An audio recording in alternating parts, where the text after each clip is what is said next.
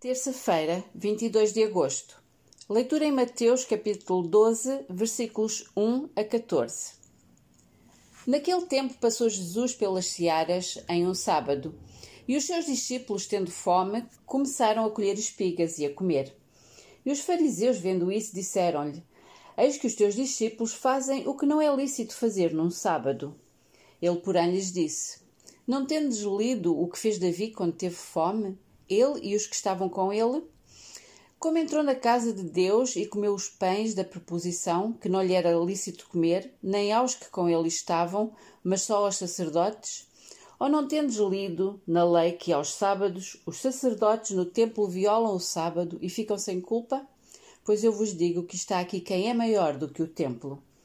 Mas se vós soubesseis o que significa misericórdia quero e não sacrifício, não condenarias os inocentes, porque o Filho do Homem, até do sábado, é Senhor.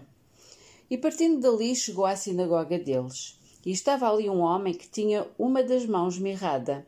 E eles, para acusarem Jesus, o interrogaram, dizendo: É lícito curar nos sábados?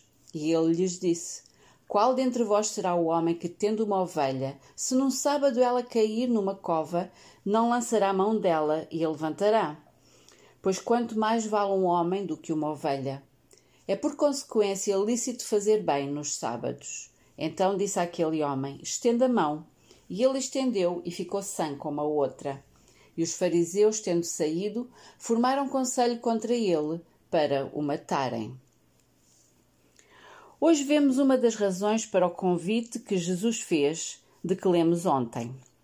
Os fariseus sobrecarregavam pessoas através da interpretação zelosa das leis.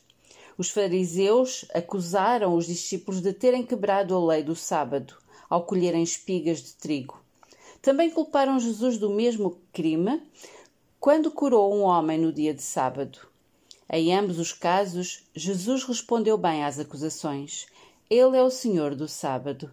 Devemos orar para que, ao contrário dos fariseus, compartilhemos com todos a graça e amor que Jesus tem por todos.